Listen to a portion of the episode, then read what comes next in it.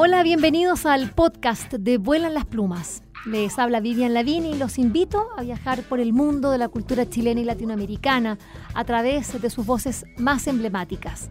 Vuelan las Plumas cuenta con el apoyo de Librería Prosa y Política y de Radio Universidad de Chile. A continuación, los invitamos a escuchar esta interesante conversación.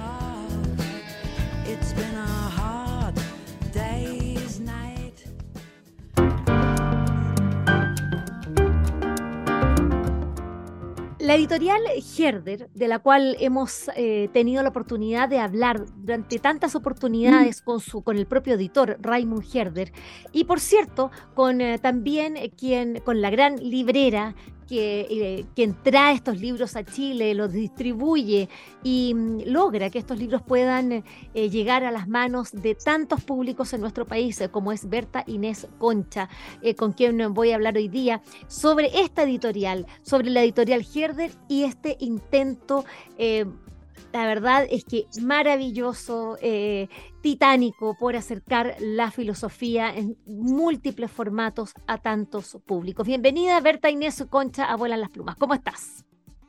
Oye, muy bien, muy feliz de verte en tierra firme porque hemos estado viéndonos poco menos que haciéndonos chao desde los aviones, ¿no? Berta, ¿cómo, ¿cómo enfrentas la Feria del Libro de Guadalajara que ya te está subiendo al avión de nuevo? Sí, mira, con mucha, mucha alegría, mucho entusiasmo y además con esperanza de poder traer algunas novedades interesantes en materia de algunos catálogos nuevos, de volver a ver a los grandes amigos mexicanos. Eh, tú sabes que ya estoy volviendo al redil porque, porque ya retomé contacto y estoy trayendo y represento en Chile a mi amadísimo siglo XXI de México, que es la cuna de los siglos XXI del mundo, ¿no? Y incluso hemos estado haciendo una coedición con siglo XXI, en fin, entonces voy con un enorme entusiasmo como vamos en general a las ferias, ¿no? Verse con los amigos, con los editores, que además de proveedores son muchos de ellos amigos, hay que tener los, los cocos, las sensibilidades conectadas para entender a la editorial que estás trayendo, identificarse con su propuesta, en fin, y en el caso de Herder esto es pero perentorio, ¿me entiendes? Yo me identifico absolutamente con la gran propuesta del catálogo de Herder, que es una editorial, como tú bien decías, centenaria, ¿me entiendes? Se remonta muchísimo para atrás y tiene colecciones profundas, tremendas, ¿me entiendes? En psicología, en, terapias, en, bueno, diccionarios, cultura, filosofía jurídica, eh, filosofía política, teología, en fin.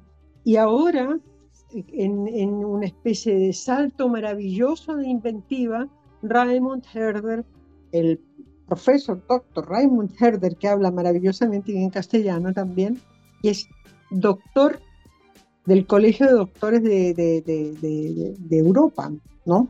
Bueno, él se ha dado el, trabajo y tiene el mérito de haber inventado estas colecciones increíbles y haberlas podido producir o conseguir, ¿no? que son filosofía y grandes libros, pero que están hechos para jóvenes, para profesores, para aliviarles la, digamos, la tremenda labor de sintetizar grandes libros en la historia de la humanidad, pero también para los padres o para los interesados en la historia de la filosofía, porque claro, a estas alturas no podemos hacer como Byung-Chul Han y estudiar 25 años filosofía, ¿me entiendes?, para poder opinar sobre Kant o sobre Nietzsche, ¿no?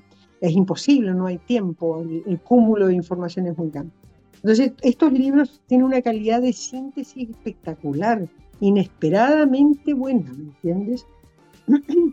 y eh, además están casi todos ilustrados, y ahí son varias las colecciones. No sé, podemos empezar por lo que tú digas, porque son varias. Sí, mira, lo que sí me gustaría empezar a propósito cuando tú dices una editorial centenaria, hay que recordar que el trastatarabuelo, de, que me, gusta decirlo así, porque la verdad eh, es que así fue, de Raimund Herder, eh, que comenzó a publicar eh, libros bueno, de filosofía de religión en Alemania a fines del siglo XVIII. ni siquiera llegaba la imprenta a Chile cuando ellos ya estaban publicando libros, en la cuna, por cierto, de la imprenta en el mundo como es eh, Alemania. Recuerden ustedes a, nuestro padre, a nuestro mentor que es Gutenberg. Bueno, y mm, haciendo honor a, este oficio heredado, es que mm, eh, Raymond Herder, eh, como lo decías, abre eh, la filosofía que ha sido, eh, bueno, eh, ha sido la línea editorial de, su tarabuelo, la teología, y, pero lo abre hoy día a las nuevas generaciones con unos formatos, géneros literarios que la verdad es que sorprenden.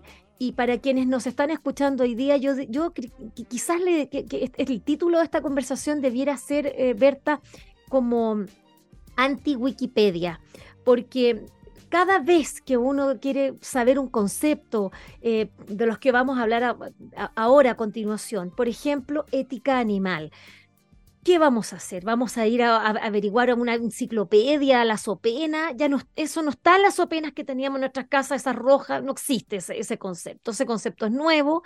Eh, y lo primero que vamos a encontrar va a ser lo que dice Wikipedia. ¿Y por qué hoy día este programa es anti-Wikipedia? Porque hay libros que están, como dice la Berta, perfectamente elaborados con una rigurosidad eh, de una editorial que ya es legendaria en, en la divulgación filosófica hecha específicamente para nuevos públicos. Yo quiero que hablemos de esta, mm, de, esta selección eh, eh, de filosofía ilustrada em, cuando estamos hablando de ética animal de Julia eh, Kogel, Kogel se dirá, y Oliver Hahn. Kogel. Kogel. Bueno, él es eh, Julia estudió filosofía y tiene un interés muy grande por la filosofía animal y la ética animal. Y Oliver Hahn es un diseñador gráfico de Aquisgrán y han hecho este libro que es verdaderamente así, simple, rápido, de no más de 150 páginas, eh, con completamente ilustrado, con el, con el tipo cómic en blanco y negro, pero con una información impactante. Y parte, parte con la situación alemana, em, como es la ética de eh, una, dice una relación ambivalente. Me gustaría que leyeras el primer párrafo, Berta, porque lo introduce muy bien de lo que vamos a hablar a continuación. Vale, mira, dice una relación ambivalente. Nuestra relación con los animales es sobre todo una cosa, ambivalente. Amamos y colmamos de atenciones a nuestros animales domésticos, deploramos la suerte de los perros callejeros, intercedemos en favor de los últimos tigres y enseñamos a nuestros hijos a no maltratar a ningún animal, ni siquiera insectos. Al mismo tiempo, en Alemania nos, comillas, deshacemos al año de aproximadamente 50 millones de polluelos de desecho y sacrificamos más o menos la misma cantidad de cerdos. Imagina. Bueno, esta, esta, introducción que hacen de esta relación ambivalente, eh, fíjate que en, hace un par de semanas eh, atrás, menos de un mes, en Alemania, eh, me iba a comer un sándwich en una, en una cafetería y yo veía que volaban una serie de moscas adentro, adentro de la vitrina donde estaban los sándwiches. Entonces pero no eran moscas, eran abejas. Entonces yo primero pensé que asqueroso mosca, después veo bien, eran abejas. Pero después miro bien y eran estas, estas abejas, las carnívoras, la, la, chaqueta amarilla, estas que tenemos nosotros. Yo le digo, pero mátala, le digo, mátala, qué asco, están, están comiendo los sándwiches. Me dice, no puedo. Pero le dije, esas son malas, no son las abejas buenas. Esas son buenas matarlas, son, estas son las carnívoras que, que además hacen daño.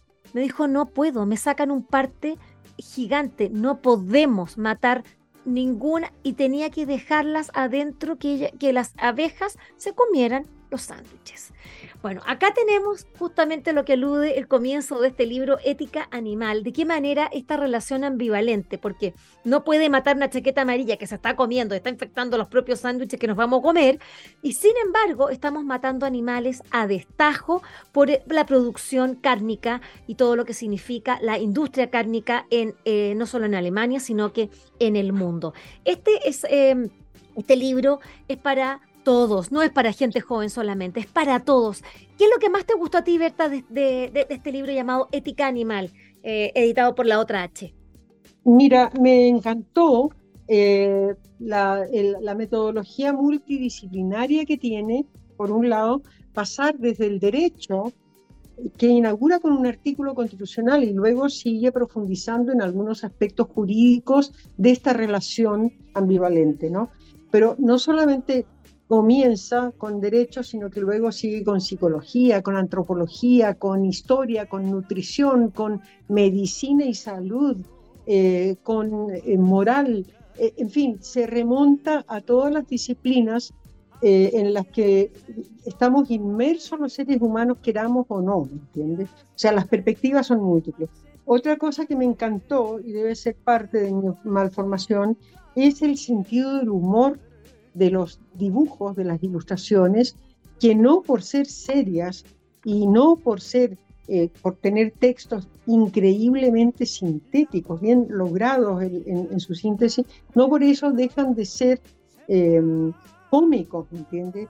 Eh, son cómicos, siempre hay alguna cosa de humor, la ilustración siempre sirve para sintetizar más. Mira, incluso hablan de aspectos concretos como, como eh, por ejemplo, cómo fue la intervención de Darwin en esta relación ambivalente, ¿no? Eh, en, ¿Cuál fue en realidad eh, la, bueno, la, la, participación o la intervención de la, del, del desarrollo de la, de la mecanización, de la mecánica, de la industrialización, ¿Qué pasa? ¿Cómo se adoptaron los grandes criterios aristotélicos que ponían al animal en la última jerarquía, ¿me entiendes?, de la escala de la vida? Y bueno, luego también salta, pero muy bien eh, caminado todo, eh, a los aspectos del feminismo y la relación con los animales, ¿no? Eh, y luego habla, como decíamos, ¿no? De la capacidad de sentir, te preguntas en este momento cuando por la calle en las tardes pasará, pero son centenares de hombres y mujeres paseando perritos. O, incluso en Concepción, ¿te acuerdas de la feria que andaba gente paseando gatos con cadena? Así es. llevándolas al jardín, ¿no?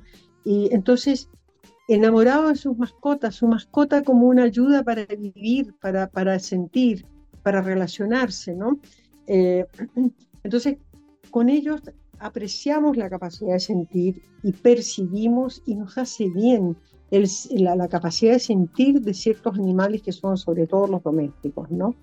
Y aquí eh, vamos a un, a un, concepto muy importante porque estamos hablando con Berta Inés Concha sobre el libro Ética Animal, que es uno de una colección espectacular que se llama, bueno, que es de literatura, perdón, de filosofía ilustrada de la otra H, que viene de Herder, ¿no? De la editorial esta eh, señera Em, alemana y que está en nuestro país gracias, como ya sabemos, a eh, Prosa y Política, gracias a Liberalia Ediciones, que trae estos libros y están presentes, como decimos, en, bibliotecas, en librerías, eh, o por supuesto que por internet, obvio.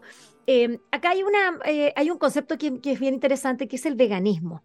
Y este que también está acá y aparece también el, eh, bueno, quien lo acuñó, quien crea esto, que es el británico Donald Watson, que muriera, bueno, en el 2005. Y, y es una expresión que se compone del inicio y el final de vegetariano. Pues lo vegano surge cuando el vegetarianismo ético se piensa hasta el final de un modo consecuente. Dice que es la consecuencia del vegetarianismo. Yo todavía estoy en el vegetarianismo, no llego al veganismo. Eh, y dice que consiste en que siempre que sea posible y realizable, mire cómo parte es el concepto, no es un imperativo, dice, e, es, una, es, una, es un condicionante. Siempre que sea posible y realizable en la práctica, evitar todas las formas de explotación y crueldades hacia los animales para comer, vestirse y otros fines, promover el desarrollo de alternativas sin animales que deben servir de beneficio a los, a los animales, seres humanos y al medio ambiente. Así lo dijo el año 79. Recuerden que hoy día el movimiento vegano es, eh, tan importante, eh, dado que lo vemos no solamente en las cartas de los restaurantes, sino que también, por ejemplo, en la misma cosmética, em, eh, cuando ya te señalan cuáles son los, digamos, los lápices labiales, los, los productos que han sido o no probados en animales, testeados en animales. Y los jóvenes hoy día, las jóvenes, y, los jóvenes que se maquillan optan por cosméticos que no hayan sido probados en animales. Ya, pero por otro lado, claro, todo esto se pone en balanza también, en, el otro platillo de la balanza está cuántas cosas de origen animal hemos sustituido por hidrocarburos, por la industria petroquímica. ¿Y qué es lo que está contaminando más que nada en el mundo ahora? los derivados de todos estos fósiles y de la, elaboración de pero millones de, objetos petroquímicos, ¿no? el plástico, en los zapatos, en la ropa, en, todo, en, los instrumentos de, no sé, de comunicación, en, todo, en, los ajuares de cocina y de la casa, en fin. Entonces, claro, ¿Cómo llegamos a un equilibrio? Exactamente. el libro este en realidad es, tremendo, tremendo. Y cortito, y cortito, lleno de, ilustraciones, rápido. Además hay un cuidado por el lenguaje muy, muy tremendo para que, no, para que sea unívoco, que no haya posibilidad de, disipación y de interpretaciones así advenedizas. Bueno, eh, yo creo, mira, afortunadamente este libro, este libro eh, fue comprado para las bibliotecas del CRA. Mira, los centros de recursos este del aula. En, bibliotecas del CRA, no de aula, pero en las bibliotecas mm. centrales. Ojalá que los niños puedan acceder, pero es especialmente idóneo para que maestros, padres, eh, bueno, todo el mundo que quiera convivir y, compartir eh, con, con, niños que crecen y con jóvenes que crecen puedan interlocutar y llegar a, acuerdos, a, entender el problema de fondo. Bueno, Ética Animal es uno de los, de los libros de esto maravilloso, ¿no? Eh, y que me, gustaría inmediatamente hablar de en la, los que han llegado acá, porque me imagino que son más, pero en este minuto están disponibles en nuestro país también en del mismo tipo, libros ilustrados, así como del tamaño de un cuaderno, eh, de no más de 150 páginas todos, porque la verdad es que son libros muy sintéticos y de una rigurosidad, como, como dice Berta, eh, bueno, que, que, que ahí está el tema que nosotros siempre estamos hablando. Cuando me preguntan, me preguntaban el otro día en un live, me preguntaba Marcelo Simonetti y me decía, Vivian, ¿y qué libros puedes recomendar? Y yo le decía, mira, Marcelo, soy mala para recomendar libros, porque encuentro que es algo tan particular. Claro, podría decir qué libros me han gustado últimamente o cuáles son los que. Pero la verdad, si yo pudiese recomendar, yo recomiendo editoriales porque con una editorial tú llegas al, al, cerebro, a la cosmogonía de una persona, a la manera como entiende el mundo. Porque un libro, ¿qué? Un libro es una, una, balsa en un océano, en cambio no una editorial. Una editorial es una mano que te acompaña, es una guía. Además es una perspectiva, una propuesta de, y una perspectiva de mundo, ¿me entiendes? Eh, por eso el catálogo de las editoriales nuevas siempre debería tener una tremenda coherencia, aunque toque materias y áreas temáticas muy diferentes. Pero la propuesta, que es la cabeza del editor y de su equipo editorial, eso es lo más valioso. ¿Desde dónde está mirando? ¿Desde dónde está opinando? ¿Desde dónde está informando? ¿Me entiendes? ¿Quién le pide eso a la Wikipedia? Nada, pues si quién sabe uno. Lo ¿Qué responsabilidad Exacto. En este caso, el editor tiene una responsabilidad ética profunda con lo que dice y con lo que propone. Exacto. entre los libros de esto yo recomiendo, pero entusiastamente, este de la Judith Butler. Iba a decir el mismo, Berta, porque las dos estamos... Ya, pero vamos a nombrar los otros. Está Karl Marx, a propósito de, por supuesto, su obra eh, El Capital. Eh, Friedrich, Friedrich Nietzsche. filosofía ilustrada con este eh, Nietzsche y su superhombre. Pero además, mira, pero además qué divertido, porque, eh, porque la portada aprovecha una cosa muy moderna que es Superman. Claro, pero el superhombre, ¿quién es? Superman, pues. Y ahí está, y, que es el mismo Nietzsche con su bigotón, divertidísimo. Y porque tiene, está lleno de humor, son libros con los que uno dialoga, se ríe, son guiños. Em, y por supuesto, en Manuel Kant, imagínate lo que uno ya piensa en Kant y te, no sé, a mí se me empieza como, como me empieza como a doler la cabeza pensando cuánto uno cuando estudió filosofía del derecho ahí con, con Kant y todos sus imperativos éticos, tan difícil, tan difícil. Pero no, fíjate que... Pero acá no, pues Berta, acá se entiende clarito. Qué ganas lo tenía en esa época. Oye, y además en la portada, la portada está Kant con un farolito de vela, espantando a los fantasmas que nos meten miedo por pensar. A ¿Ah? propósito, eso cuando yo digo me da miedo, claro, porque te da miedo pensar en, lo que significa ingresar a una, a, una a, la filosofía que, bueno, de la razón pura, eh, como, como es la de Kant. Oye, este libro de la Judith Butler es hermoso. Es bellísimo porque, bueno, además que, que, es muy cercana para nosotros, la Judith Butler ya ha venido creo que dos veces a Chile o más.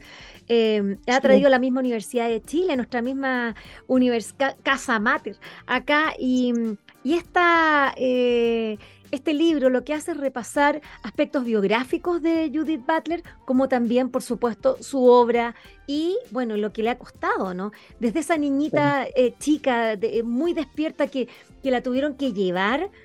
por, bueno, justamente por, por pensar y pensar de manera autónoma, siendo muy niñita, y la lleva, porque ella nació el 56, es una mujer muy joven. Es muy joven, sí. Tiene, tiene, 65 años, eh, es muy joven y, eh, bueno, nació en Estados Unidos, pero dentro de una comunidad ortodoxa judía. Y eso puede ser complejo.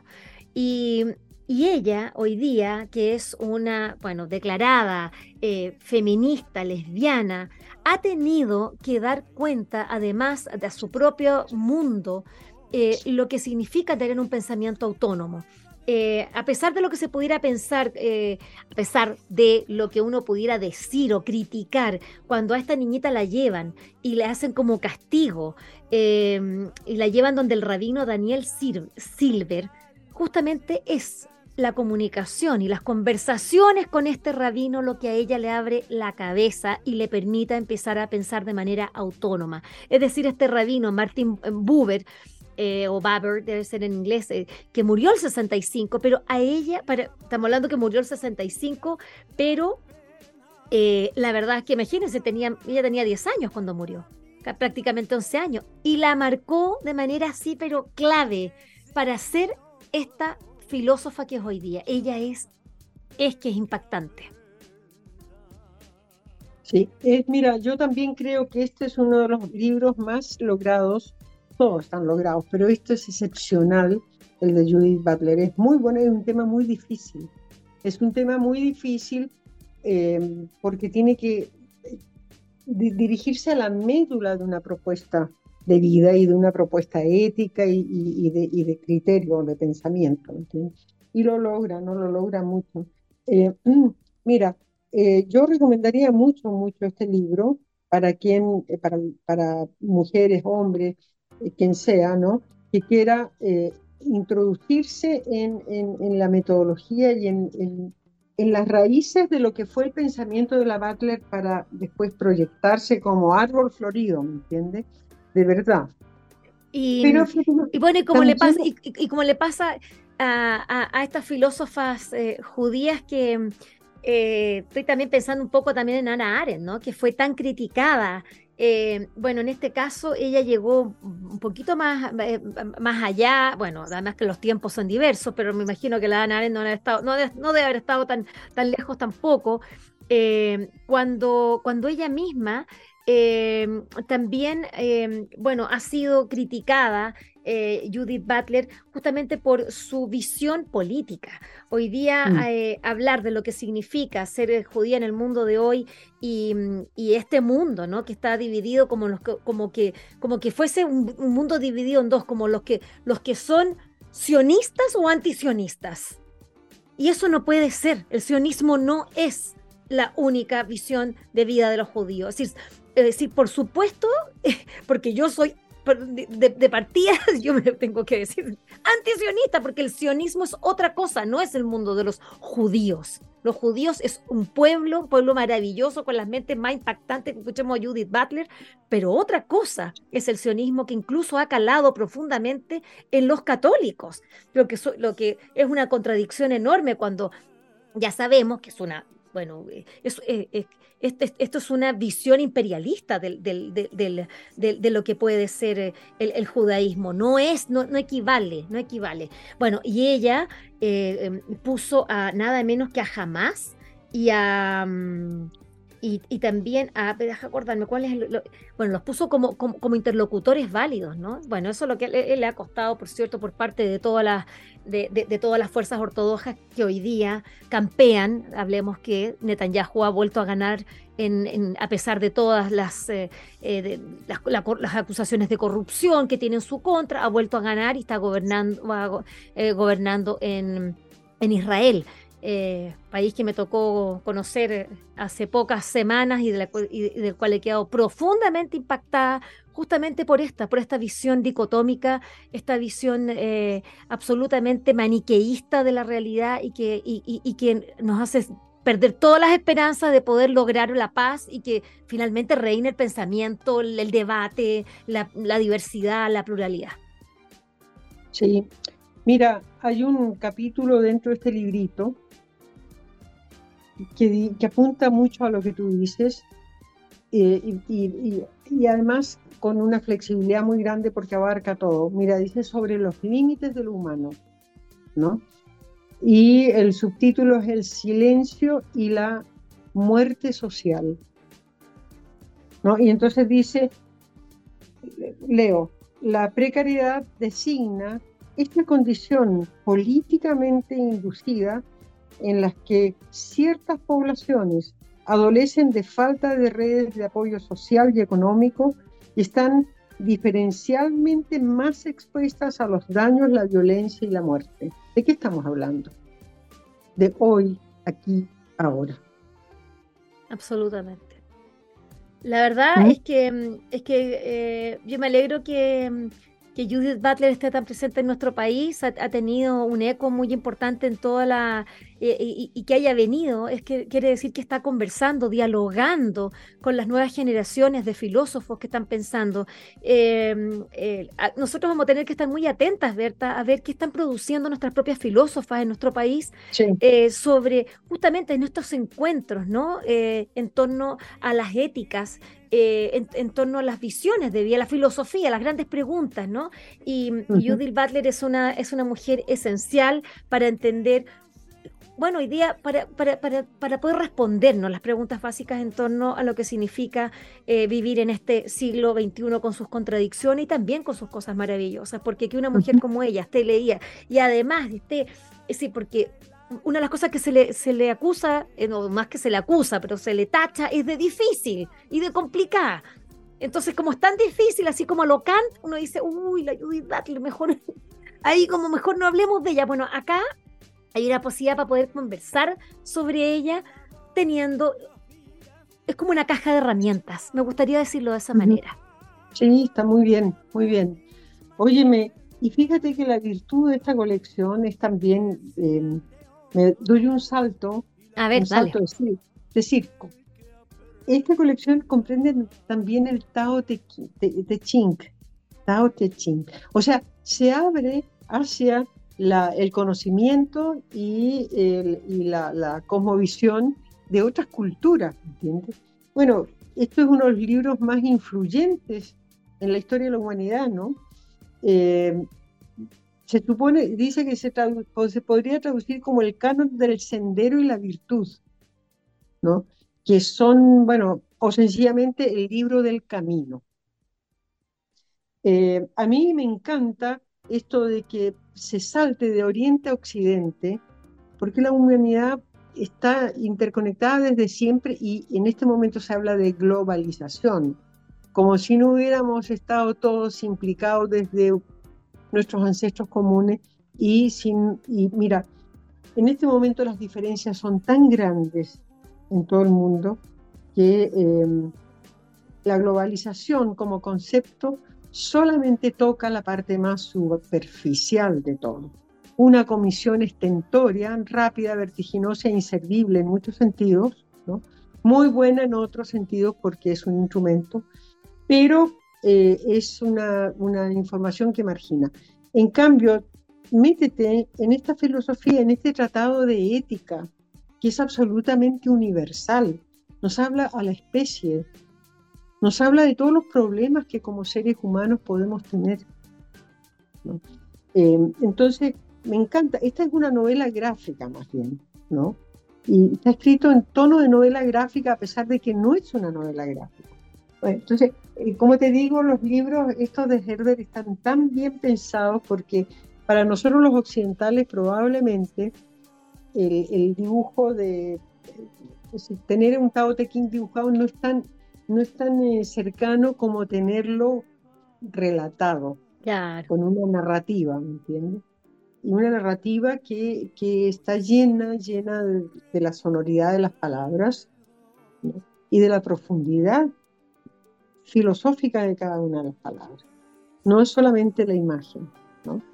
Bueno, mira, impresionante esta colección. A mí, la, verdad, bueno, eh, es, es, distinta porque, bueno, porque la narrativa es, diferente en el caso de, este mm, eh, eh, Tao Te Ching, eh, porque acá, bueno, se va dividiendo en estas, estos como tipo poemas que alcanzan los 81.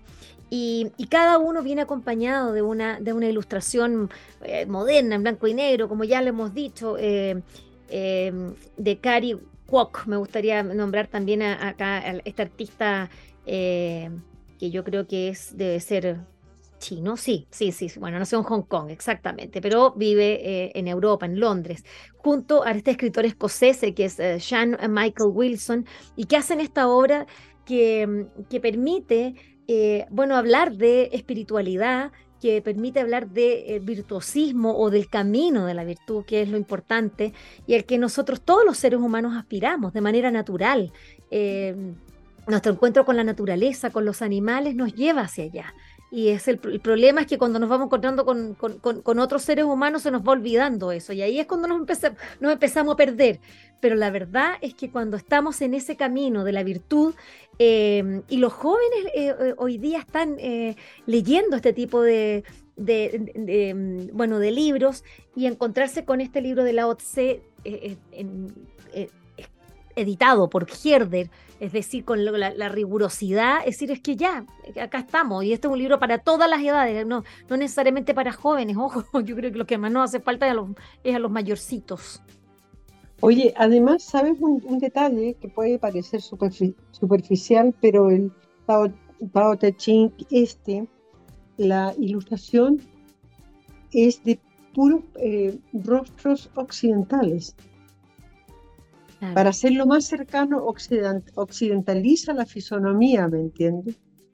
Para que no sintamos que esto es de los de, ellos, de los de los orientales. Claro, Sí, sí, es increíble, ¿no? Así como en otras colecciones adopta Herder eh, la propuesta estética manga. Manga, pero sí, directamente, como es, por ejemplo, también de la otra H, el manga, que es la colección aquí donde tenemos unos clásicos.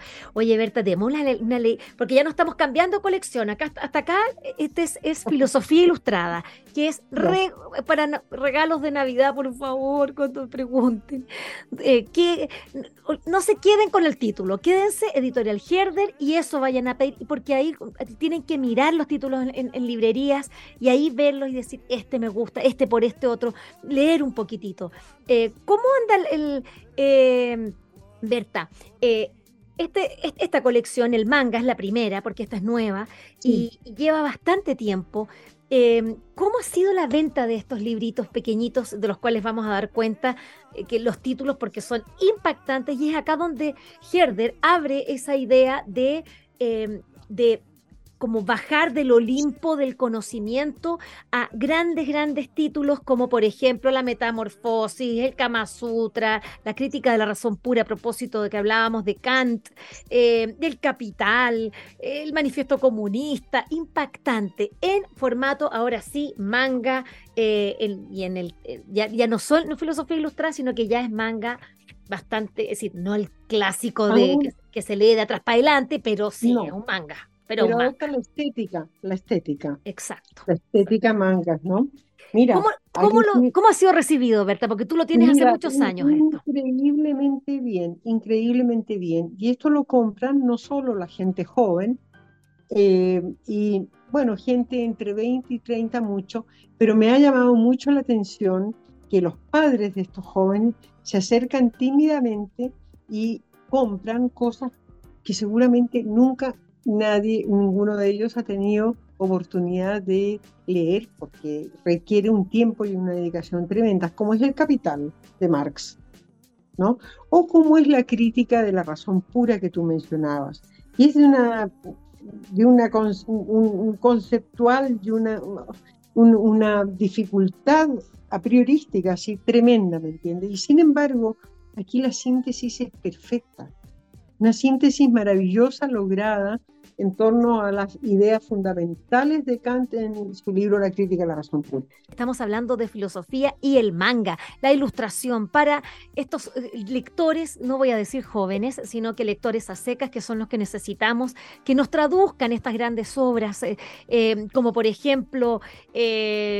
Mira, El Príncipe, me acuerdo haber leído el, de, Maquiavelo, bueno, pero es en manga el Nuevo Testamento, el Antiguo Testamento, eh, el Rey Lear, el Anticristo, Así habló Zaratustra, Crimen y Castigo. Oye, los libros que hay, es, ¿qué colección más grande y más impactante esta de la del manga Berta? Sí, maravillosa además, así, por ejemplo, saber eh, pasarse del discurso del método, por ejemplo, eh, de Descartes al paraíso perdido de Milton, ¿no?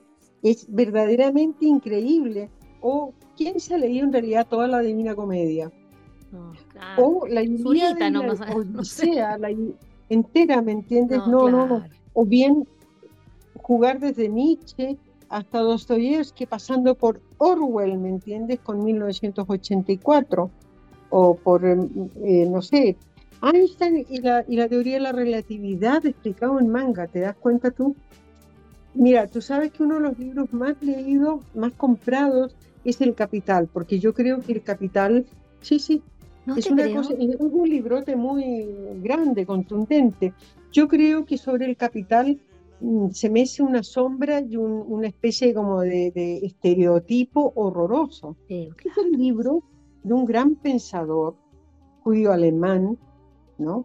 Producto de largos años de reflexión y discusión con gente verdaderamente muy informadas y, profundas, ¿me entiendes? Bueno, y, en este, y, realmente ha pasado a ciertos sectores de nuestro país y del mundo en general como un libro maldito, ¿entiendes? Es un libro con una propuesta filosófica y con un análisis y una metodología tremenda para eh, ver la realidad económica del, del, ser humano y ver el desarrollo de la especie en torno a esto, ¿no? Y ver posibles soluciones. Bueno, Berta, yo la, eh, a propósito, solamente una, una pequeña disquisición a propósito de, de, de, claro, como que estamos hablando de libros que que en sí son complicados porque, porque bueno, son de filosofía, porque responden a grandes preguntas y no las responden en una página ni en un parrafito, sino que son, eh, eh, eh, son el resultado de una vida de reflexión en torno a estos temas. Y luego son elaboraciones de, de, respuestas frente a esos, a esos problemas. Como, entonces, por eso el Capital, bueno, el verdadero tiene como 17 tomos, y este, que es uno de los mangas más, gruesos, más, más gruesos, dices tú que es, el que más eh, se, vende acá.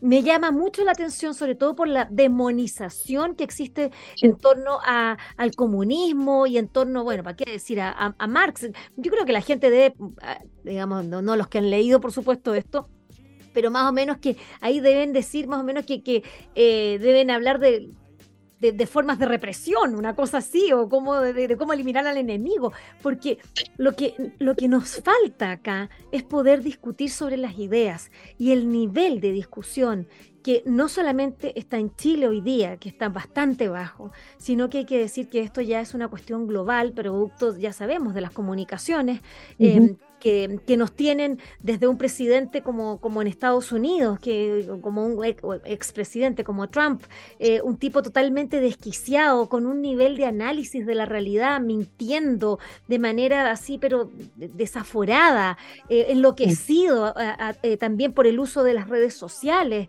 En Europa también todo lo que significa bueno, ya lo ha vivido Europa, imagínate tú, con guerras, y no aprenden, todavía siguen siendo las, las, todos los extremos, ahí están, eh, y nosotros que lo estamos viviendo tampoco hemos aprendido, tuvimos un quiebre, un golpe militar, y hoy día hay gente que reivindica, reivindica la, la, muerte, la muerte no solamente eh, física, porque, eh, con, con, horror, con, horrorosas frases, sino que la muerte del pensamiento del otro, de aniquilar al otro desde el punto de vista social. Y, la, y el entierro del, de la memoria del recuerdo. Mira tú, sin embargo, como Alemania pudo levantarse gracias a refrescar la memoria, a tenerla presente y hacerla parte de la conciencia y de la identidad del pueblo alemán. ¿no? Mira, pero a mí me gusta mucho este vaivén, estos saltos increíbles, esta deriva maravillosa que va buscando la coleccionista, porque, por ejemplo, se, se mete también ahora con la interioridad del ser humano, no en términos de la, de, la filosofía misma o de la narrativa en su caso, ¿no? sino que, por ejemplo, la psicología. Está la, el, de, de, Jung, que es otro de los grandes libros que, que, se compra y se compra y se compra, la psicología analítica. Se ha comprado muchísimo. El de Freud también, el de Freud de la introducción al psicoanálisis en manga, se ha comprado muchísimo. Claro, esto responde a tremendas preguntas que tenemos en este momento en Chile y en el mundo, ¿me entiendes? Los jóvenes compran Freud y compran Jung. Muchísimo, es, increíble. Berta, es el momento para también contarles a nuestras auditoras y auditores, sobre todo nuestras auditoras, que han seguido durante años eh, lo que hemos hecho junto a la unidad de memoria, ya lo decías tú, y de derechos humanos del Ministerio de las Culturas, de las Artes y el Patrimonio.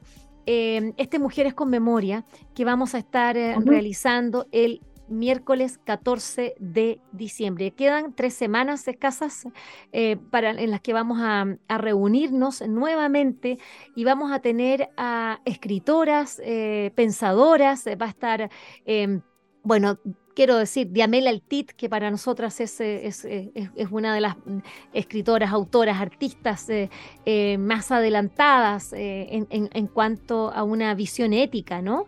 Eh, Alia Trabuco, eh, una joven autora chilena que ha obtenido bueno, un premio importantísimo como es el de la Academia Británica eh, recientemente. Eh, también vamos a estar con la periodista Pascal Bonfoy, autora de este Silencio en el Estadio y ahora que ha escrito un libro sobre Rodrigo Rojas de Negri. En estos encuentros de mujeres, memoria, derechos humanos, también va a estar Alejandra Hopsafel. Recordemos que ella fue víctima de, bueno, y estuvo en uno de los, eh, de los sitios de memoria hoy día eh, más horribles, como fue la ex, eh, conocida como la ex Venda Sexy, nombre que le quieren quitar porque ya el nombre es, es, repugnante decirlo de esa manera, porque claro, la Venda Sexy nos puede llevar a una cosa un poquito alegórica en torno a lo que puede ser la sexualidad, pero ahí era, era, era tortura, era represión, violación.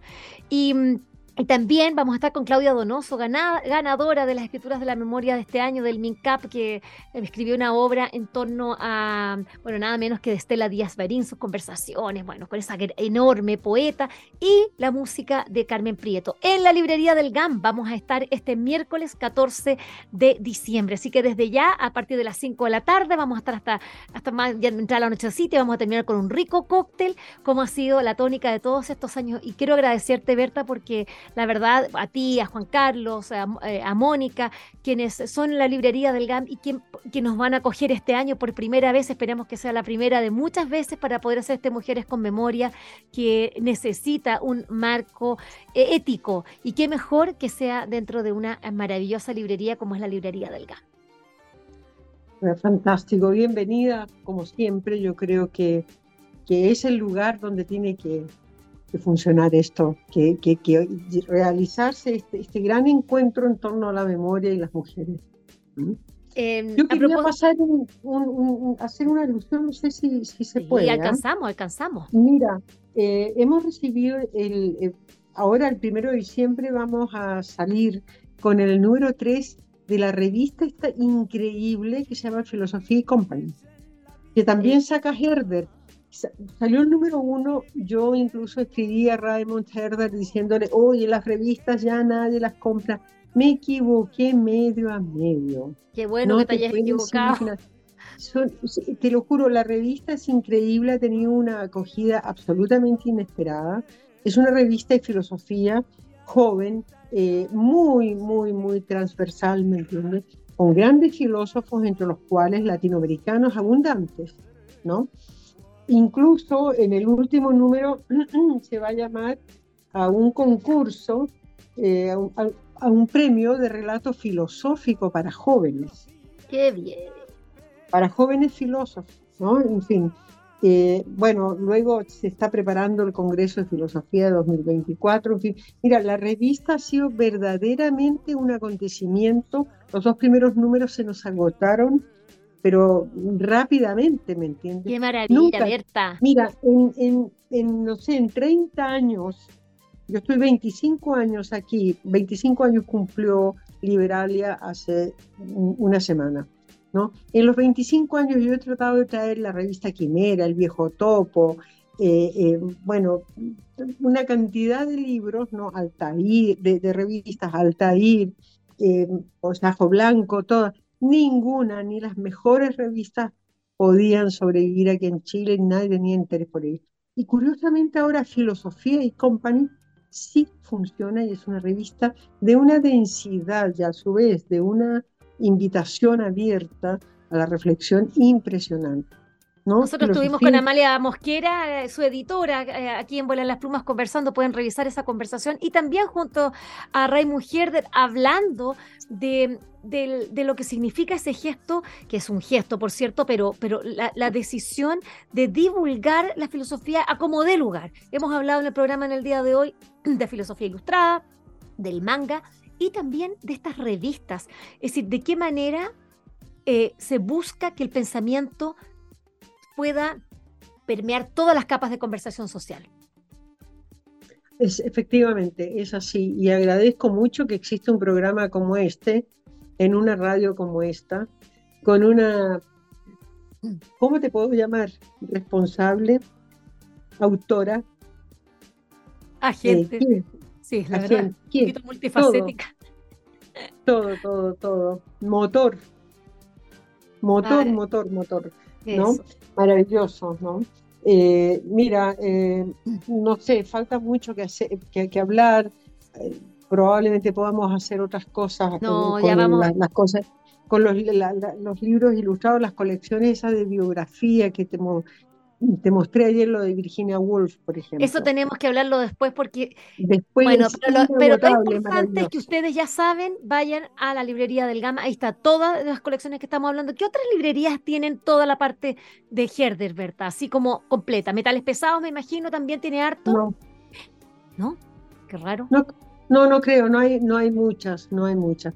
Eh, la, la, manga, la colección manga está un poco más eh, diseminada pero lo que pasa con las librerías es que en general son locales pequeños y caros ¿no? Y no tienen mucho espacio para, para poner esto, eh, para desplegar todo esto, ¿no?